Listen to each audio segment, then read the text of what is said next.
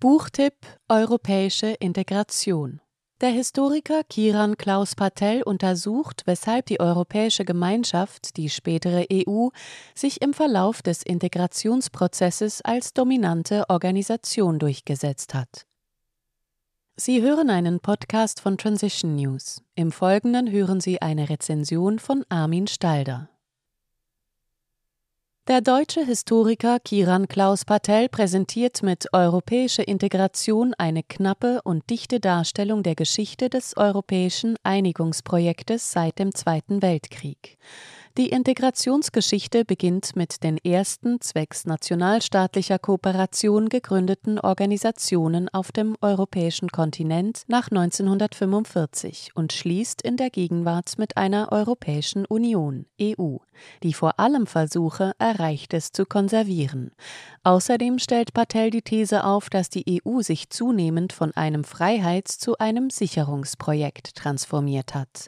Patel untersucht, weshalb sich die Euro Europäische Gemeinschaft EG, später EU, als dominante Organisation durchgesetzt hat. Zweiter Weltkrieg Durchbruch für europäische Kooperation in der Antike diente der Begriff Europa lediglich als mythologischer und geografischer Referenzwert. Noch bis ins 19. Jahrhundert blieben Vorstellungen eines geeinten Europas nebensächlich. Durch die Erfahrungen des Ersten Weltkriegs wurden besonders wirtschaftliche und politische Einigungsideen greifbarer, die jedoch elitär blieben. Patel zieht hier Graf Richard Kaudenhofe-Kalergis Pan-Europa-Union als Beispiel heran.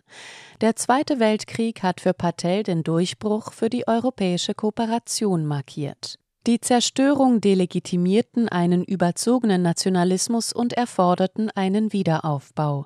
Ein Zusammenschluss schien erstmals eine ernsthafte Option zu werden.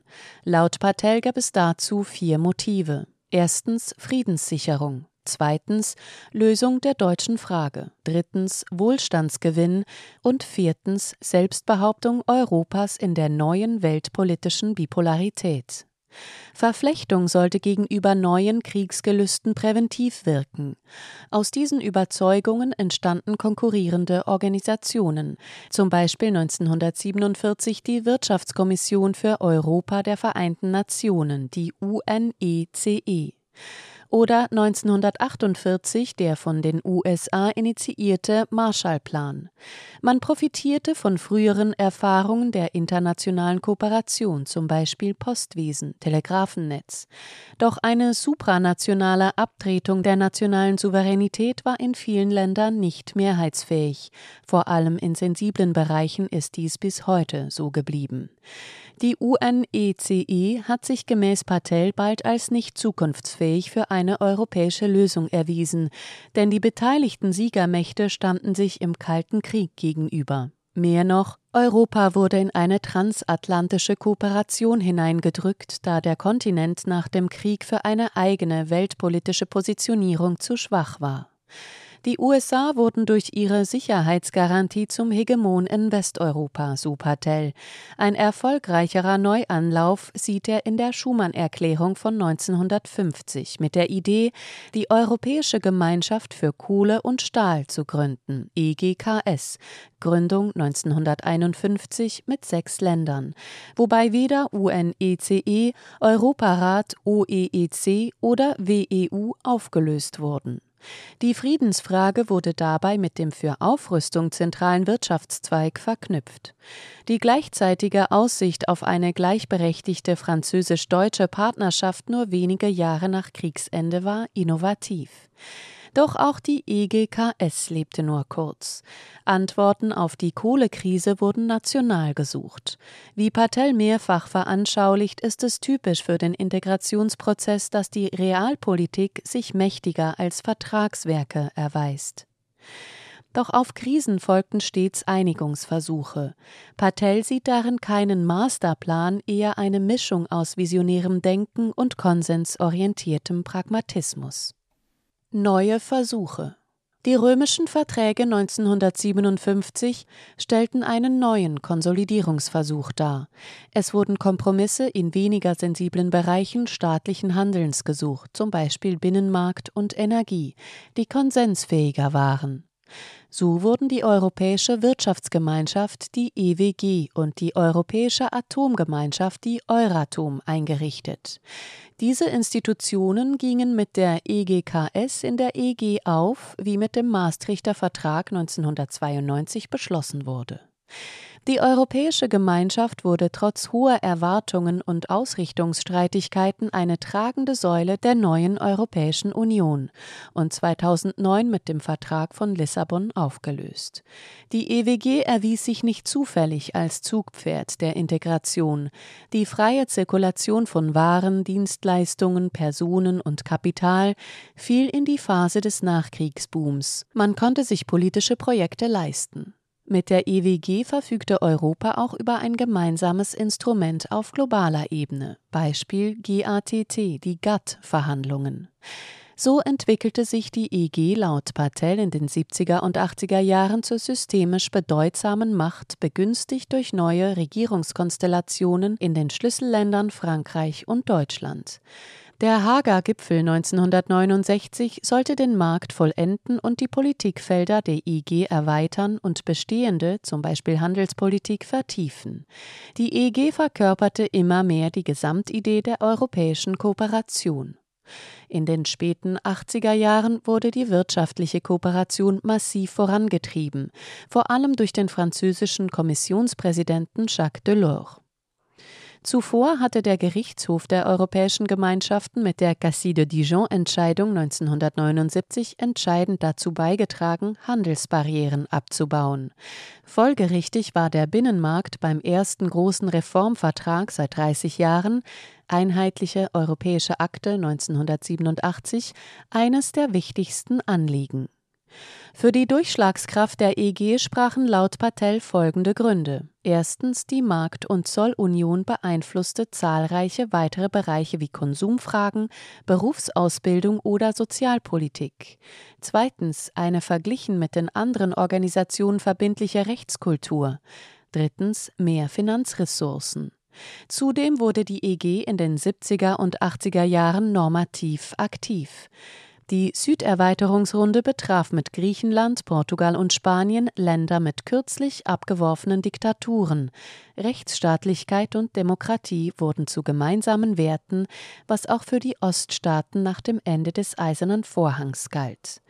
Die Auflösung der Sowjetunion veränderte die weltpolitische Lage rasch und erhöhte den Reformdruck auf die EG. Als Reaktion wurde der Maastrichter Vertrag 1992 beschlossen, aus dem die EU hervorging. Damit ist der Argumentationsstrang von Patel abgeschlossen und die Untersuchungsfrage beantwortet. Von der Euphorie zur Abschottung. Das Ende des Kalten Krieges und der Vertrag von Maastricht schürten neue Euphorie. Durch die Schengener Grenzöffnung konkretisierte sich das europäische Freiheitsprojekt Seite 61 immer weiter. 2007 wurden ehemalige Ostländer in die EU aufgenommen. Doch ab Ende der 2000er Jahre schlug die Marschrichtung gemäß Patel um und die EU wurde ein Sicherungsprojekt. Die Krisenintervalle verkürzten sich, die Schattenseiten der Globalisierung wurden sichtbarer. Fortan galt es, das Erreichte zu bewahren. Wegen der Finanzkrise 2007 von den USA ausgehend entwickelte sich in mehreren Ländern eine akute Banken- und Staatsschuldenkrise. Echte Reformen blieben aus. Der finanzkapitalistische Status quo sollte durch Austeritätspolitik gerettet werden. So klar wie selten zuvor war zu sehen, dass die Integration Gewinner und Verlierer hervorbringt. Die Zustimmung zum Einigungsprozess schwand. Auch im Bereich Migration und Asyl galt speziell ab 2015 aufgrund mangelnder Regelungen Sichern und Abschotten. Nationale Alleingänge kompensierten eine kaum koordinierte EU. Die Grenze erhielt ihre verschwunden geglaubte Bedeutung zurück. Unterschiedliche Lösungsansätze in Finanz- und Migrationsfragen spalteten die EU. Der Brexit 2016 unterstrich einerseits, dass Integration nicht die einzige Marschrichtung darstellt, andererseits war es eine weitere Krise, welche die EU paradoxerweise stärkte. In das Bild des Sicherungsprojektes passt eine erst am 8. Juni 2023 von den EU-Innenministern beschlossene Verschärfung der Asylgesetze. Die Lektüre von Patel lässt den Schluss zu, dass das Freiheitsprojekt besonders eines der Wirtschaftsliberalisierung war, wohingegen das Sicherungsprojekt versucht, sich in einer multipolaren Welt mit aufstrebenden Machtplayern wie China zu behaupten. Patel streicht hervorragend heraus, was den gesamten Integrationsprozess begleitet. Es wird schrittweise aus- und umgebaut. Die Akteure lernen und verhandeln. Vieles bleibt informell und unvollständig. Krisen offenbaren Schwächen und erzwingen Lösungen. Patel charakterisiert die EU deshalb als Kompromiss- und Ermöglichungsmaschine. Seite 118. Er veranschaulicht an vielen Beispielen auch Zielkonflikte im Einigungsprozess, wo nationale Eigeninteressen häufig mit Gemeinschaftsinteressen kollidieren. So pochten die hochverschuldeten Länder im Zuge der Finanzkrise 2007 auf eine Schuldengemeinschaft, was nicht erwidert wurde. In dieser Phase unterspülte die EU ihre Grundsätze mehrfach. So wurde die Sparpolitik unter neoliberalem Geist mit Technokratie und Demokratiedefizit umgesetzt. Hier sind US-Einflüsse des Washington Konsensus erkennbar. Maßnahmen zur Banken- und Staatsrettung verstießen gegen Maastrichter Kriterien oder die No-Bailout-Klausel. Hier kontrastiert Patel wiederum die konkreten Auswirkungen der großen Vorgänge. Banken wurden gerettet, aber dem Kleinbürger in Griechenland wurde die Rente gekürzt. Notorisches Demokratiedefizit. In diesem Zusammenhang passt die neoliberale Gesinnung des Euros. Er sollte den Wettbewerbsdruck erhöhen und Unternehmen im globalen Kontext kompetitiver machen. Politischer Wille war wichtiger als ökonomische Realität. So konnten viele Länder die Haushaltskriterien nicht einhalten und operierten mit geschönten Zahlen. Wieder zeigt Patel ein Paradox auf. Obwohl die Währungsunion nationaler Souveränitätsverlust bedeutete, schien der Euro für viele vorteilhaft, denn er brach die Dominanz der D-Mark, harmonisierte den Handel und die Staaten konnten sich über die Finanzmärkte günstiger finanzieren, was die EU wiederum unabhängiger vom Dollar und den USA machte. Doch der Euro war, wie viele EU-Projekte, elitär. So ist es nicht verwunderlich, dass Europa für viele Menschen lange kaum eine Rolle spielte. Sie wurden auch nicht dazu befragt. In diesem notorischen Demokratiedefizit, insofern ist Patel zuzustimmen, liegt der Ursprung von Problemen, welche den Einigungsprozess später belasten sollten. Seite 26. Patel versteht es, auf den Integrationsprozess wirkende externe Faktoren mit einzubeziehen, egal ob Koreakrieg, Suezkrise, das Ende der Sowjetunion oder die deutsche Einheit. Stets beschleunigten außergewöhnliche Ereignisse europäische Weiterentwicklungen. Schade, dass hier das Verhältnis EU-Russland ausgespart wird. Im Gegensatz zur Wirtschaftspolitik, zum Beispiel Standards für brasilianischen Honig, siehe Seite 72, hatte die Außen- und Sicherheitspolitik der EU kaum globale Auswirkungen. Fragen zur Positionierung etwa beim arabischen Frühling oder zur Ukraine spalteten die EU und offenbarten ihre Unbedarftheit in geopolitischen Angelegenheiten. Die gemeinsame Sicherheitspolitik war schon immer schwach. Bereits die Europäische Verteidigungsgemeinschaft war 1954 gescheitert. Stattdessen begab man sich unter den Schutzschirm der USA. Generell gilt festzuhalten, Patel ermöglicht dank holistischer wie konkreter Analyseschärfe ein breites Verständnis für den verschachtelten Integrationsprozess. Im Fazit wirft er einen Blick in die Zukunft, wo die Prognose allerdings in diverse Krisensymptome ausfranst. So werden Phänomene wie das Klima zur Apokalypse stilisiert, was wissenschaftstheoretisch problematisch ist, weil es kaum möglich ist, die zukünftige Entwicklung von nichtlinearen dynamischen Systemen über einen längeren Zeitraum zuverlässig vorauszusagen.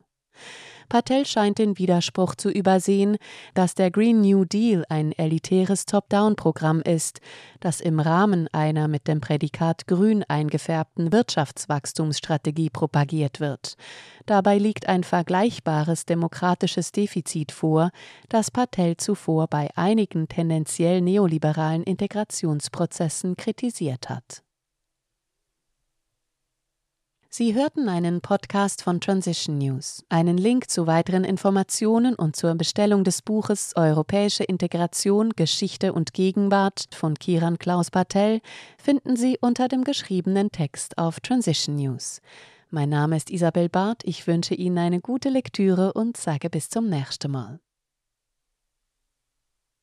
Dieser Podcast konnte nur entstehen, weil zahlreiche Leserinnen und Leser Transition News regelmäßig durch Spenden unterstützen. Wenn auch Sie uns unterstützen wollen, klicken Sie den entsprechenden Button auf unserer Webseite an. Vielen Dank und merci vielmal.